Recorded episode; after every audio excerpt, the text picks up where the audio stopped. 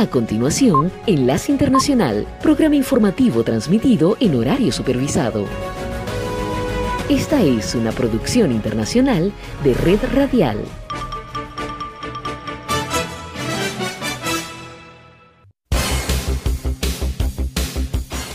Aquí comienza Enlace Internacional. Saludos a nuestra audiencia en Caracas, Venezuela y el mundo, a través de nuestra frecuencia Sintonía 1420 AM y en Soy Ángela Montilla en la presentación. Bienvenidos.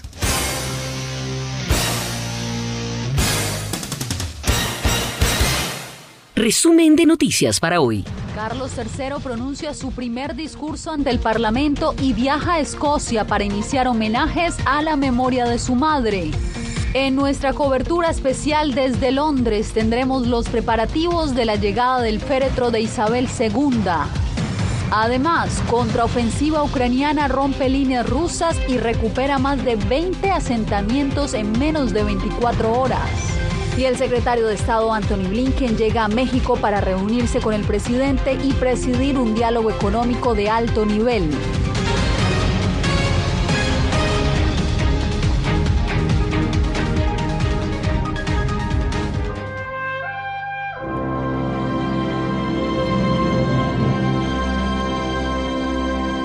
La capital de Escocia, se despidió hoy de la reina Isabel II, el mismo día que su hijo Carlos III pronunció su primer discurso ante el Parlamento en Londres.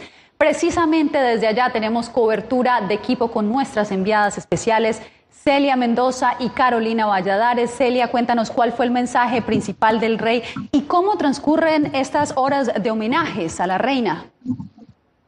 Yasmina, así es, en las horas de la mañana, justo en este lugar, el Westminster Hall, dio este discurso corto, pero que fue contundente acerca de cómo él va a trabajar manteniendo los principios de esta monarquía constitucional y también garantizando que no va a haber ninguna interferencia política, algo que había generado duda debido al trabajo activista que ha venido haciendo. También vimos cómo se llevó a cabo la procesión esto desde el castillo de la realeza en Edimburgo hasta la catedral de St. Giles, donde la gente a esta hora continúa entrando por miles para ver el féretro de la reina. El ataúd de la difunta reina Isabel fue llevado a lo largo de la Royal Mile en la capital escocesa de Edimburgo.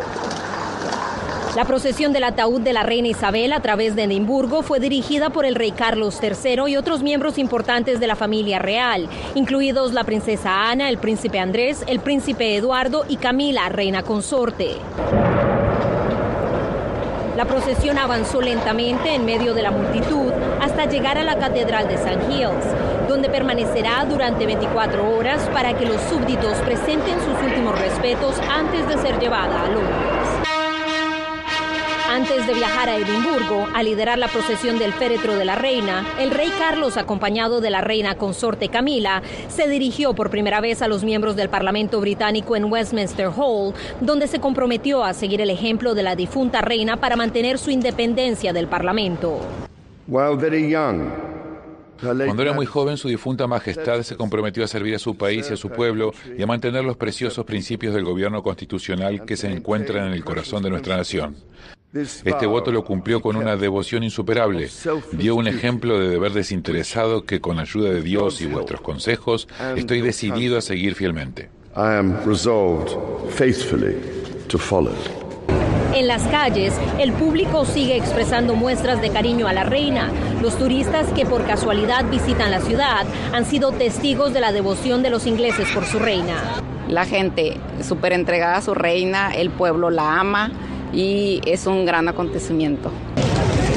Una vez el féretro de la reina llegue a Londres, los miembros del público podrán pasar frente al ataúd y darle el último saludo. Y es importante recordar que durante esta procesión una persona trató de interrumpirla gritando consignas en contra de la realeza, pero fue removido rápidamente y los miembros del público cantaron Dios salve al rey, un rey que también ha tomado este papel de una manera muy seria, reuniéndose esta misma noche con la primera ministra de Escocia y se espera que haga lo propio en Irlanda durante la jornada de este martes, cuando se estará trasladando el féretro de la reina a Londres. Celia, pues te agradezco y ahora vamos con Carolina Valladares desde el icónico mall londinense. Carolina, ya empezó la cuenta regresiva para la llegada del féretro de la reina Isabel II. ¿Cómo se preparan las autoridades para este momento? Hola, ¿qué tal? Buenas noches, Yasmin. Pues será en cuestión de horas mañana cuando finalmente llegue aquí a este mall real y más en concreto al Palacio de Buckingham a mis espaldas el féretro de la reina segunda de Inglaterra y en las últimas horas pues se, han estado dando mucha prisa tanto las fuerzas de seguridad como los trabajadores de la construcción y es que todo tiene que estar listo para el miércoles cuando dé lugar la procesión fúnebre que traslade el féretro del Palacio de Buckingham hasta el Palacio de Westminster. El paso del cortejo fúnebre de la reina Isabel II en Londres a través de la icónica avenida de Mall moviliza a cientos de personas en los preparativos. Tan solo horas restan para que el ataúd de la reina sea trasladado hasta el Palacio de Buckingham. A lo largo de las vías ya se colocan las banderas del Reino Unido, justo donde londinenses y ciudadanos del mundo le darán un último adiós a Isabel II. Agentes de la Policía Metropolitana han sido desplegados desde las últimas horas en refuerzo de cada anillo de seguridad establecido para el desfile y días posteriores. Las autoridades destacaron que nadie podrá saltarse las vallas instaladas. Una logística que prevé la presencia de cientos de personas en cada cuadra, lo que implica la disposición alrededor de 700 baños públicos en la zona ya que se esperaba que la multitud fuera de unas 400.000 personas en todos los parques, que son Green Park, St. James Park y todo el resto, y tenemos baños por todas partes. Residentes en Londres confían en la planificación de las autoridades para llevar a cabo la operación London Bridge. Todo está muy bien organizado y no se ve tanto como tanta inseguridad para uno caminar porque todo está muy bien organizado. Policía por todos lados, personas que son las encargadas de guiar a, los turistas, a las personas que están alrededor. Autoridades locales instan a llevar flores solo hasta los parques cercanos al acto real, sin piezas de plástico o metal, para que sirvan de abono en esos lugares. Serán en total cuatro días de velatorio público en Westminster Palace, que empezarán, ya lo, ya lo conocemos, el miércoles a las cinco y media terminará el velatorio público, el lunes a las seis y media de la mañana, cuatro días en que estará abierto las 24 horas del día, confirmaron las autoridades. Por supuesto, nosotros seguiremos informando al respecto. Gracias, Carolina.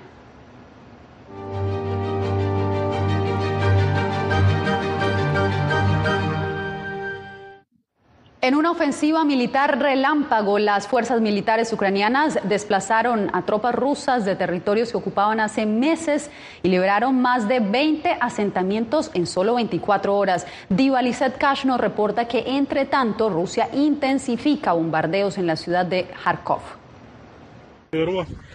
Tropas ucranianas avanzaron sobre una amplia franja de territorio ocupado por Rusia como parte de un avance relámpago que obligó a Moscú a retirarse rápidamente. Mientras las banderas ucranianas azules y amarillas ondeaban sobre las ciudades recién liberadas, el ejército ucraniano sostiene que en 24 horas han liberado más de 20 asentamientos ocupados desde el 24 de febrero, cuando inició la invasión rusa. Hoy estamos completando la liberación de Balaklia, la primera gran ciudad de nuestra ofensiva. Estoy seguro de que esta no es la última ciudad. Delante de nosotros está Kupiansk, que ya está medio ocupada por nuestras tropas. Como respuesta, este lunes el Ministerio de Defensa de Rusia afirmó que sus fuerzas defensivas están realizando ataques aéreos contra las fuerzas ucranianas en la región de Yerkov. Se sostuvieron pérdidas enemigas de hasta 250 miembros del personal de servicio y más de 20 unidades de equipo militar. Tras los ataques rusos del domingo, estaciones eléctricas y otra infraestructura que dejaron muchos lugares de Ucrania sin electricidad, las autoridades en Kiev también dijeron que se habían restaurado los servicios de electricidad y agua en aproximadamente el 80% de la región de Yarkov.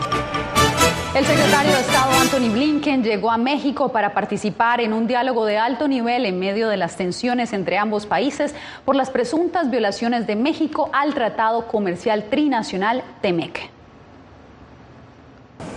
La primera reunión del día fue con el canciller Marcelo Ebrard y posteriormente con el presidente Andrés Manuel López Obrador, quien aseguró que no tenía una agenda definida. Atender asuntos, ¿no? El Departamento de Estado había adelantado que el acercamiento serviría para discutir la relación económica bilateral y otras prioridades como la migración irregular y detener el contrabando de drogas en la frontera. Al respecto, el embajador de Estados Unidos ante México, Ken Salazar, agregó, Nuestras conversaciones buscarán beneficiar a la gente de nuestra región, generando nuevas oportunidades y contribuir a la integración de América del Norte para que sea más competitiva. Los representantes de los dos países sostuvieron una sesión de diálogo económico de alto nivel, que ocurre entre quejas de Estados Unidos por la supuesta violación de México al tratado comercial del que son signatarios junto a Canadá. Según Washington, las empresas energéticas del Estado mexicano restringen la competencia de los inversores estadounidenses. No hay problemas. Al respecto se refirió el presidente López Obrador en su conferencia matutina. Algunas diferencias con empresas estadounidenses se han venido resolviendo. En julio el mandatario había prometido defenderse de eventuales sanciones, pero este lunes se mostró con un tono diferente y halagó su relación con la Casa Blanca. Y no puede haber pleito porque tenemos acuerdos que son eh, benéficos. Según el canciller mexicano, las políticas energéticas no estaban en la agenda. Estados Unidos conmemoró este domingo el aniversario número 21 del ataque del 11 de septiembre del 2001. El presidente Joe Biden recordó desde el Pentágono a las víctimas de la tragedia. Los estadounidenses recordaron el 11 de septiembre este domingo con tributos ahogados en lágrimas y súplicas de nunca olvidar, 21 años después del ataque terrorista más mortífero en suelo estadounidense. El presidente Joe Biden encabezó el día de conmemoración desde el Pentágono, donde recordó a las víctimas de aquel día y la obligación de quien sobrevivió. Tenemos la obligación, el deber, la responsabilidad de defender, conservar y proteger nuestra democracia. A lo largo de Estados Unidos tuvieron lugar conmemoraciones. En Pensilvania estuvo la primera dama Jill Biden, mientras que en Nueva York estuvo la vicepresidenta Kamala Harris para rendir homenaje. La rabia sigue ahí, el dolor sigue ahí. La pena no es algo que se marca en una lista y se termina, es la nueva normalidad. La conmemoración llegó poco después del aniversario de la caótica retirada de las tropas estadounidenses de Afganistán y casi dos meses después de que Estados Unidos matara en Kabul a Ayman al-Zawahiri, el líder de Al-Qaeda y arquitecto del 11 de septiembre. Biden prometió que Estados Unidos seguirá estando vigilante y eliminando cada amenaza para el país a pesar de no tener más presencia militar en Afganistán. En comentarios a los periodistas, Biden dijo que hay un plan sobre qué hacer con los cinco prisioneros en la bahía de Guantánamo, acusados del 11 de septiembre. Llamado están haciendo más de 7.000 migrantes haitianos que permanecen en Reynosa, México y que esperan una oportunidad para pedir asilo en Estados Unidos. Señor, ustedes son muchos. Cientos de migrantes haitianos desesperados se manifiestan a las afueras del albergue Senda de Vida en Reynosa, México. ¿Por qué tan complicado? Porque hay mucha gente. Imagínate, yo tengo dos meses acá. Yo no sé si estoy dentro de la sistema y tampoco. Escúchalo, ustedes son miles. Su comentario refleja la desesperación, pues viven en condiciones precarias. Algunos son víctimas de abusos y discriminación. No pueden regresar a su país ni tampoco llegar a Estados Unidos ante la incertidumbre sobre los procesos de asilo. Mucha gente en la calle, durmiendo en la calle, entiende, no tiene capa, está lloviendo, ahora está lloviendo, no sé cómo nosotros vamos a hacer. Funcionarios migratorios en el puente internacional Reynosa McAllen procesan cada día 160 migrantes que proceden de senda de vida, donde identifican y procesan legalmente a personas particularmente vulnerables que justifican excepciones humanitarias. No sé qué podemos hacer para el gobierno ayudar a nosotros, entiende. Algunos migrantes han hecho camisetas y escrito frases en ellas diciendo, los solteros también tienen familia, no a la discriminación, expresando así su descontento por no ser considerados para presentar su caso. Cuando CBP nos llama y nos dice que necesita un número, pues ahora sí que de, de familias, pues nosotros se los llevamos. Los que proveen ayuda humanitaria intentan calmar a los integrantes de la comunidad migrante para evitar manifestaciones en los puentes internacionales que puedan dar lugar al cierre del flujo de vehículos de pasajeros y peatones. Los abogados del expresidente Donald Trump pidieron este lunes a un juez que siga impidiendo al Departamento de Justicia revisar los documentos clasificados que fueron incautados en la residencia del expresidente Trump. La semana pasada, la jueza federal del distrito Eileen Cannon impidió temporalmente que el Departamento de Justicia usara los registros incautados hasta que un perito especial lo revise. La Fiscalía impugnó la decisión y hoy, en un recurso judicial, los abogados del exmandatario aseguraron que aún existe un desacuerdo sobre el estado de la clasificación de dichos documentos. Y usted quédese porque en solo minutos Nicaragua y China refuerzan sus relaciones con un nuevo acuerdo comercial.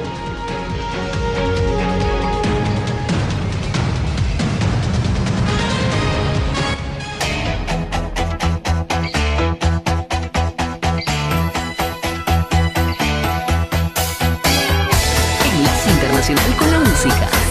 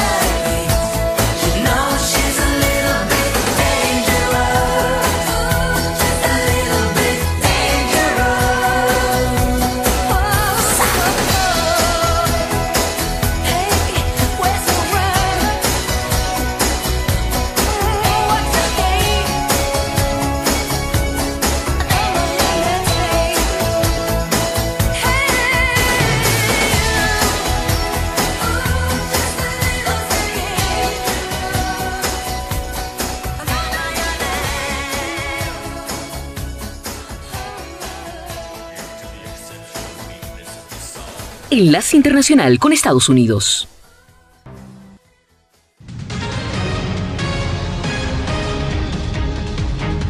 California recibió el primer lote de vacunas bivalentes, esto mientras el Departamento de Salud adelanta una campaña para comunidades en riesgo, entre ellas las latinas. Los latinos han sido los más impactados por COVID en California. Según el Departamento de Salud del Estado, constituyeron el 45% de los más de 10 millones de casos y el 43% de los 94 mil muertos a causa del virus. Para reducir el índice de infección, han realizado campañas para promover los beneficios de las vacunas contra COVID y ahora están animando a la gente a colocarse la nueva vacuna bivalente que protege contra las variantes Omicron. El doctor Gil Chávez explica el protocolo. Las personas deben de haber completado sus dosis de la serie primaria al menos dos meses antes de recibir un refuerzo actualizado. Los funcionarios de salud pública afirman que las nuevas vacunas son seguras. La FDA autorizó los refuerzos actualizados de Pfizer y Moderna después de establecer que ambos productos cumplían con sus rigurosos estándares de seguridad y eficacia. Pero ¿cuál de las dos conviene? Realmente no importa. Te puedes poner la que tú quieras, las dos son aprobadas y las dos uh, tienen una efectividad y, y, seguridad muy parecida. Chávez recomienda no esperar si son elegibles para el refuerzo porque fortalecerá la inmunidad para defender contra la enfermedad severa. Para adelantarse a cualquier aumento de casos, algo que esperamos que suceda en el otoño o el invierno. California recibió un primer lote de un millón de dosis y ha comenzado a distribuirlas. Enlace Internacional con Centroamérica. Managua y Beijing ya dieron su primer paso en la búsqueda de un tratado comercial. El Parlamento nicaragüense aprobó el denominado Acuerdo de Cosecha Temprana, el cual permite a Nicaragua exportar a China algunos de sus productos sin aranceles. Es una muestra clara de voluntad política del gobierno de la República de China de abrir su mercado. A finales de septiembre, Nicaragua y China empezarán a negociar un tratado de libre comercio. El anuncio de las negociaciones con China se da luego de que Estados Unidos informó que valora la posibilidad de frenar las importaciones nicaragüenses como una medida de presión al gobierno de Daniel Ortega.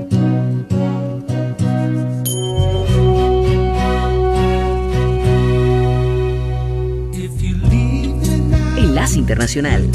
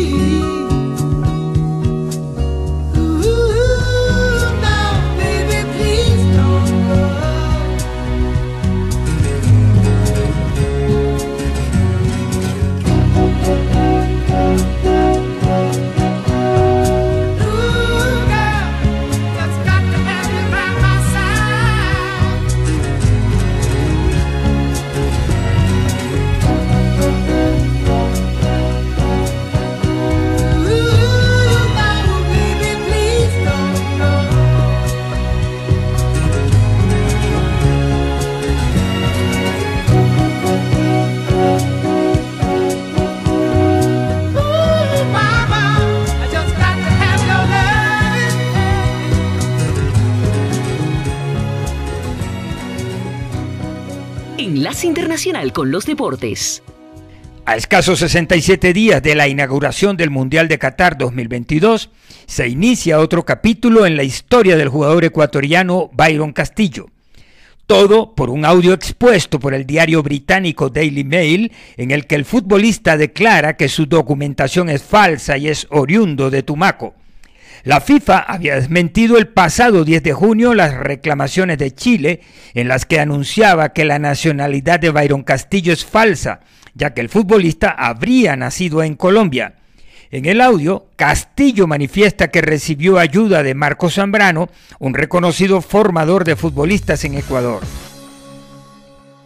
Y ahora hablamos del calcio italiano y el gran partido del argentino Paulo Dybala en el triunfo de la Roma, con un golazo y una asistencia que definió el partido. El conjunto de la capital italiana se impuso por 2 a 1 al Empoli como visitante y se ubicó como uno de los escoltas de los líderes de la Serie A. Y Paulo Dybala, el cordobés, volvió a ser figura en el triunfo romano por la fecha 6 de esta Serie A de Italia. El jugador eh, de la franquicia del elenco conducido por José Mourinho, convirtió un golazo y regaló la asistencia del tanto que definió el encuentro. Así, el conjunto de la capital alcanzó la línea de los 13 puntos y se ubicó apenas a uno de Napoli, Atalanta y Milan, los líderes de la competencia. El cordobés busca ser considerado por Lionel Scaloni para la lista definitiva de Argentina rumbo al Mundial Qatar 2022. Enlace Internacional con la Voz de América. Desde la Voz de América en Washington les informa Tony Cano. El presidente Joe Biden se disponía este lunes a anunciar un ambicioso plan para impulsar la lucha contra el cáncer. El mandatario se dirigió a Boston para promover un estudio reciente que valida el uso de pruebas sanguíneas para detectar varios tipos de cáncer, algo que podría revolucionar el uso de esos diagnósticos para lograr la detección temprana. Además, se disponía a anunciar otras iniciativas para mejorar la vida de los pacientes oncológicos. El discurso previsto para este lunes en la tarde en el Museo y Biblioteca John F. Kennedy llega en momentos en que Biden busca apoyo nacional para tratamientos y terapias para una enfermedad que, según los Centros para el Control y la Prevención de Enfermedades de Estados Unidos, es la segunda causante de muerte en el país después de los males cardíacos.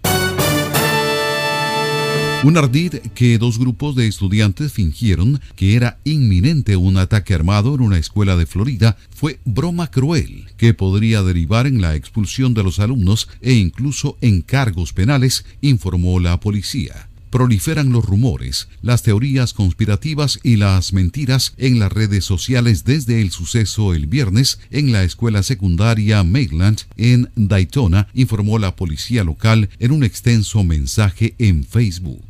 Escuchan una producción de La Voz de América. Tres niños fueron hallados muertos en una playa de la ciudad de Nueva York la madrugada de este lunes y la policía cree que su madre los ahogó. Un niño de siete años, una niña de cuatro años y un bebé de tres meses fueron encontrados en la playa Coney Island, en Brooklyn, poco después de las cuatro y treinta de la mañana y llevadas a un hospital cercano, dijo un portavoz de la policía. Los tres fueron declarados muertos en el lugar.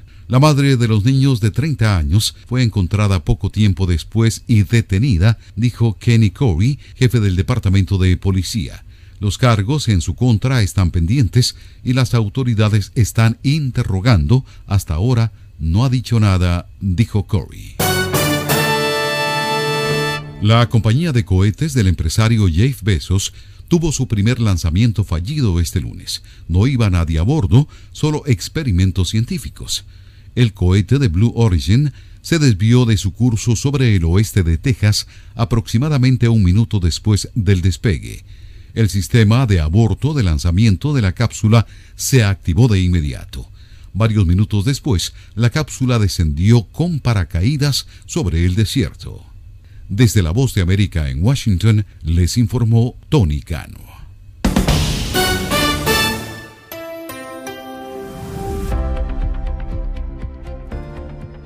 Cordiales saludos a nuestra audiencia, soy Judith Martín y hoy en Conversando con la Voz de América abordamos el tema de la vigencia del Bitcoin en El Salvador, donde ya cumplió el primer año de implementación sin lograr los éxitos que se esperaban y poniendo un signo de interrogación sobre su futuro. Estos son los temas que se abordaron en la entrevista a nuestra colega Neri Babel Reyes con el vicepresidente del Colegio de Profesionales en Ciencias Económicas de El Salvador, Alfonso Goitía.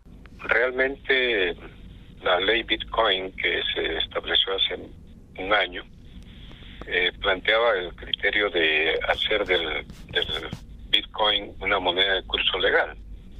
Definitivamente eso no, no se ha logrado por el hecho de que la gente no ha aceptado como un mecanismo de pago o de transacciones los datos que, que se evidencian al respecto eh, señalan que hay una proporción muy pequeña de, gente que está dispuesta a utilizar esta criptomoneda o criptoactivo para hacer transacciones. De hecho, hace recientemente la LPG Datos eh, muestra que el 78% no acepta el Bitcoin Sí. Eh, que básicamente podríamos estar alrededor de un grupo muy reducido de personas o de, gente que estaría utilizando el Bitcoin como mecanismo para hacer algunas transacciones.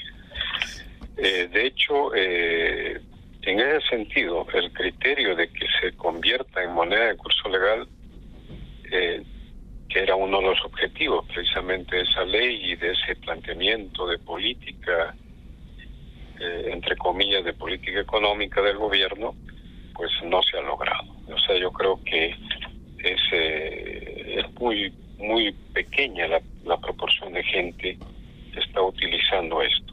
¿Cuáles cree son las causas por las que no se ha logrado eh, este objetivo de que sea una moneda de curso legal, licenciado Goitia? Precisamente porque el mecanismo este o esta criptoactivo es un básicamente es un mecanismo para inversión, inversión especulativa, es para hacer transacciones en función de qué puedo obtener más adelante por la inversión que he hecho. Y no para eh, hacer transacciones inmediatas, porque inmediatamente la gente lo que busca es cómo convertir eso en dólares porque es el dólar el que según lo que plantea la encuesta también, eh, que el dólar es la preferencia general de la gente para, para todas las transacciones.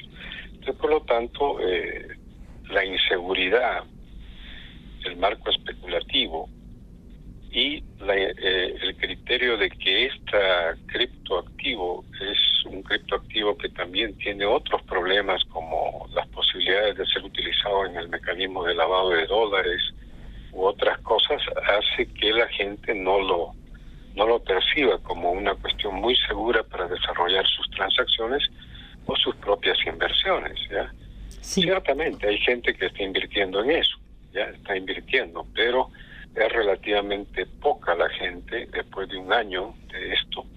Eh, es muy poca la gente que ha entrado en esta cuestión porque manifiesta ese criterio de inseguridad, que prefiere una moneda única, que el dólar es eh, más, más seguro, eh, etcétera. Entonces, hay un criterio generalizado en la gente de que Además, todo el mecanismo planteado para poder hacer las transacciones y poder recuperar, digamos, sus eh, los bitcoins que ha, invertido o que ha hecho transacciones, eh, es bastante complicado, o sea, con esto de la famosa Chivo Wallet que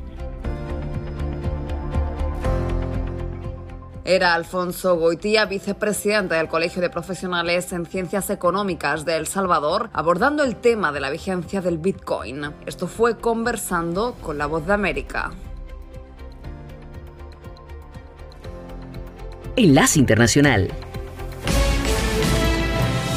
Este es un avance informativo de La Voz de América. Desde Washington les informa Henry Llanos. Las fuerzas ucranianas recuperaron el lunes una amplia franja de territorio que se encontraba bajo control ruso. Nos informa Diva Lisetkash. Tropas ucranianas avanzaron sobre una amplia franja de territorio ocupado por Rusia como parte de un avance relámpago que obligó a Moscú a retirarse rápidamente.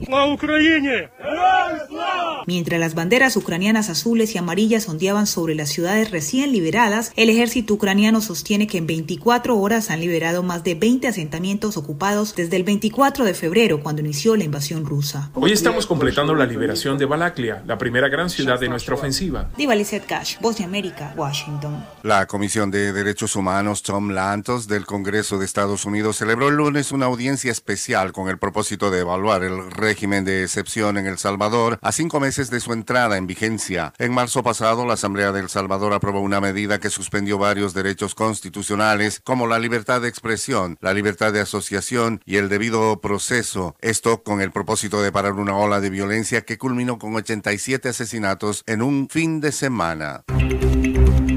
Estas son las noticias. No coincide con la medida unilateral implementada por el gobierno de Estados Unidos. Que ya por precaución han recomendado no viajar a la zona. Estos son los corresponsales de La Voz de América. Giselle Jacome, Quito, Ecuador, Voz de América. Juan Ignacio González Prieto, Voz de América, Buenos Aires, Argentina. La Voz de América, ofreciendo información de lo que sucede en Estados Unidos, América Latina y el mundo.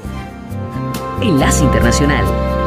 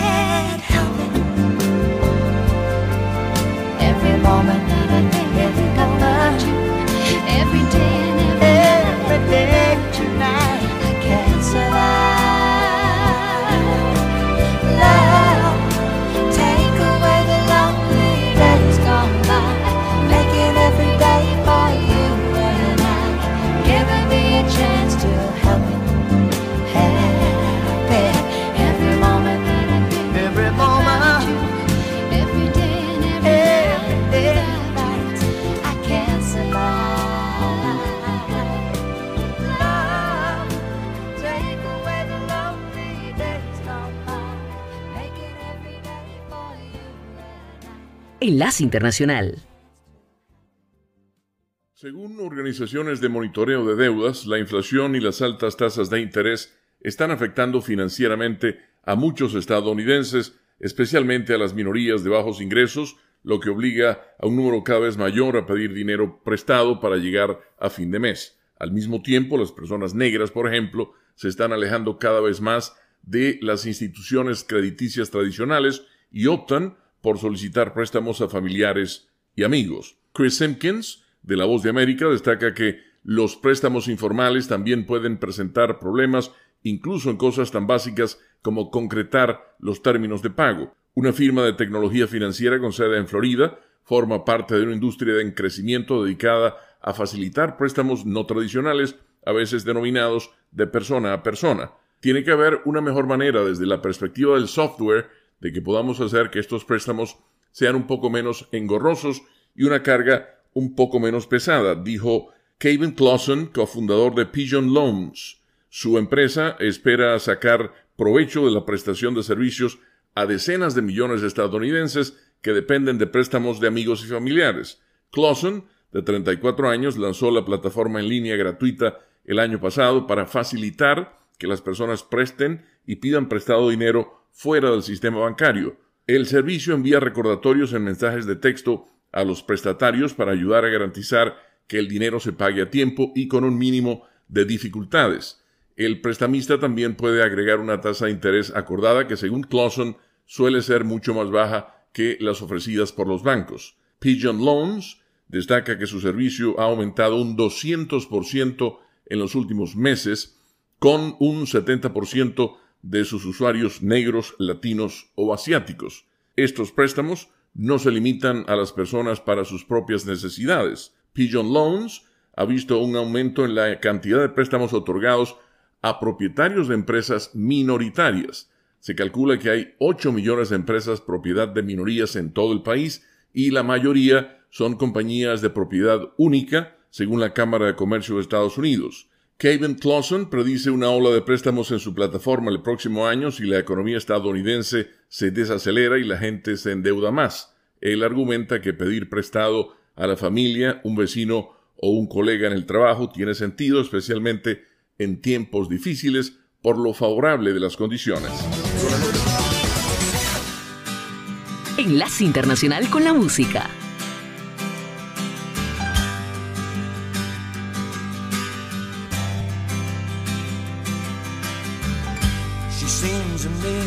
Miles away.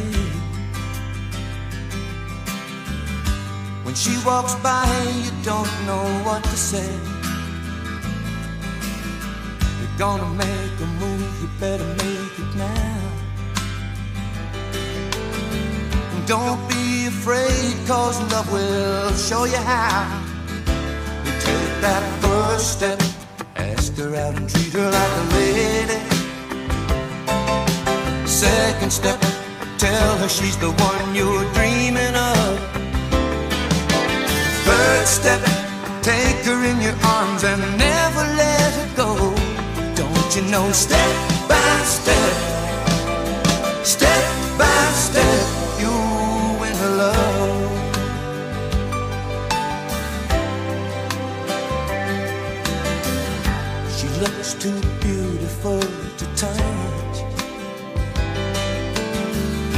But your heart keeps talking to you now, don't give up.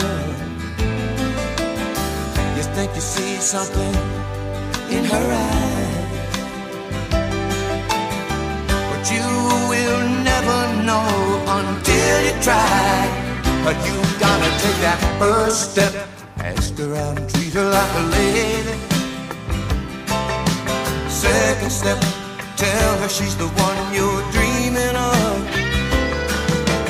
Third step, take her in your arms and never let her go. Don't you know? Step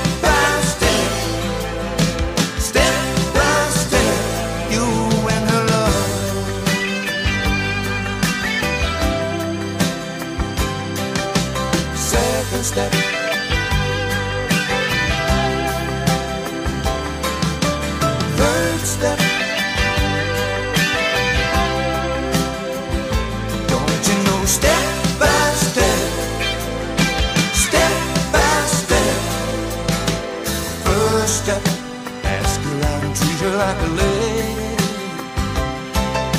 Second step, tell her she's the one you're dreaming of. Third step, take her in your arms and never let her go. Don't you know? Step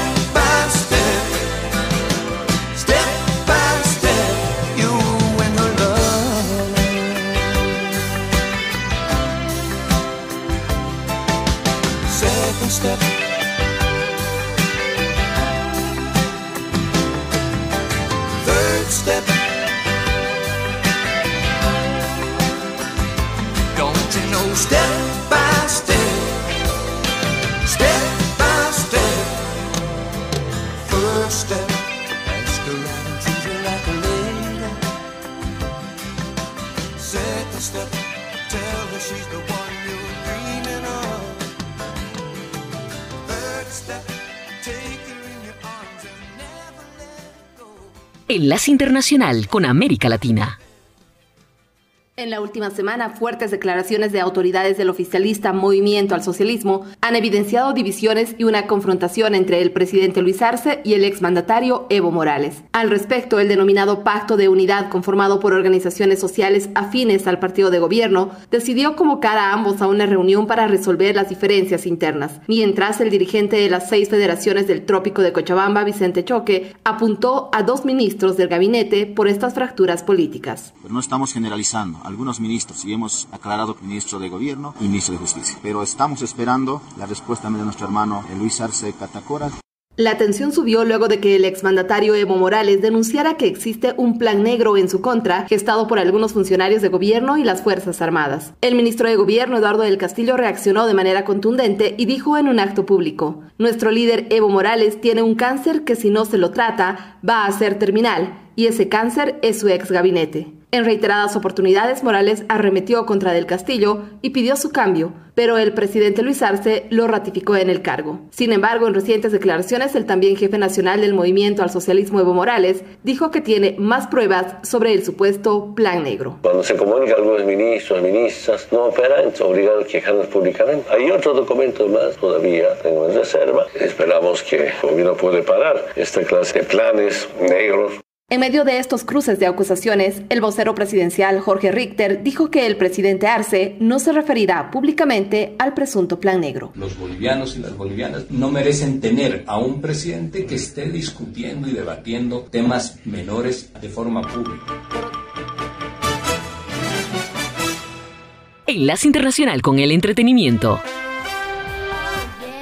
Disney y Pixar anunciaron que la película Inside Out 2, actualmente en desarrollo, estará en los cines en 2024.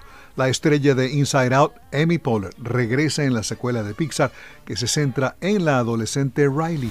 Otros anuncios sobre la convención D23 para los seguidores de Disney incluyen los proyectos Peter and Wendy, Mufasa, la película de acción en vivo Blancanieves, Win or Lose Wish, Strange World, Iwaju y Elio. Peter and Wendy es una adaptación de acción en vivo de Peter Pan sobre cómo se conocieron Peter Pan y Wendy y se transmitirá en Disney Plus en 2023. También se presentó un tráiler de Mufasa, precuela del Rey León, que se estrenará en los cines en 2024, al igual que la nueva Snow White, Blancanieves, protagonizada por Rachel Zegler y Gal Gadot. Walt Disney Animation Studios también presentó un tráiler de Wish. En la que Ariana DeBose, Anita en West Side Story, interpreta al personaje principal Asha y que llegará al cine en año y medio. La nueva película de Pixar y Disney, Elio, sobre un niño que es transportado a otra galaxia, protagonizada por Jonas Kibriab como Elio y América Ferrera como su madre Olga Solís, estará en los cines en 2024 y se presentaron trailers de Hocus Pocus 2 que se estrenará en Disney Plus en apenas dos semanas y para fin de mes, y Disenchanted que debutará en ese servicio de streaming en noviembre 24. El 23 de septiembre Apple TV Plus estrenará el documental Sydney sobre la vida personal y profesional del actor Sidney Poitier. La película producida por Oprah Winfrey y narrada por el recordado hombre de Hollywood, ya fue estrenada en los cines a escala mundial. Winfrey dijo en una entrevista que Poitier redefinió lo que la gente pensaba que podía ser una persona negra y quiénes eran los negros en el mundo, ya que mucha gente blanca aquí en Estados Unidos no conocía a los negros sino como sirvientas o sirvientes, indicó Oprah. La película incluye entrevistas con Denzel Washington, Halle Berry, Robert Redford, Lenny Kravitz, Barbara Streisand, Spike Lee y Harry Belafonte. Sidney Poitier fue el primer hombre negro en ganar un Oscar a Mejor Actor por Lilies of the Field de 1964. Taylor Swift estuvo recientemente en el Festival de Cine de Toronto, donde habló de películas que ejercieron influencia en el cortometraje que ella creó para su propia canción All Too Well, Taylor's Version. La cantante estadounidense se refirió particularmente a las películas de los años 70 Love Story con Ryan O'Neill y Ali McGraw y The Way We Were con Robert Redford y Barbara Streisand. Love Story es también una de las canciones del catálogo de Taylor Swift de la etapa inicial de su carrera. All Too Well, a short film, se estrenó en 35 milímetros en el Festival Internacional de Cine de Toronto. Enlace Internacional.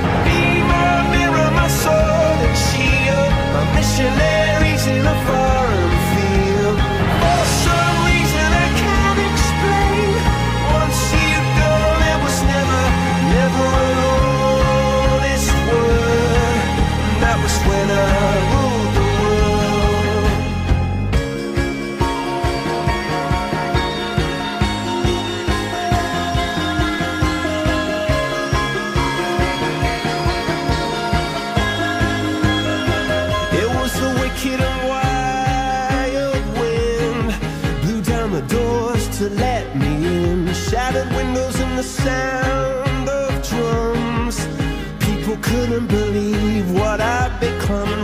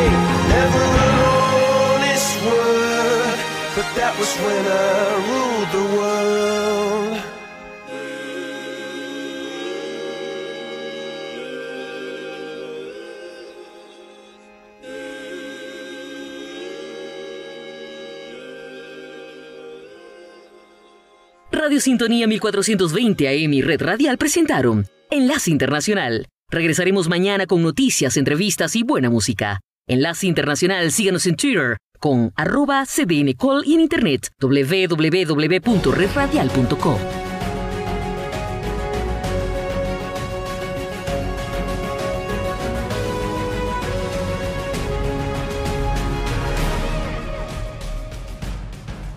www.redradial.co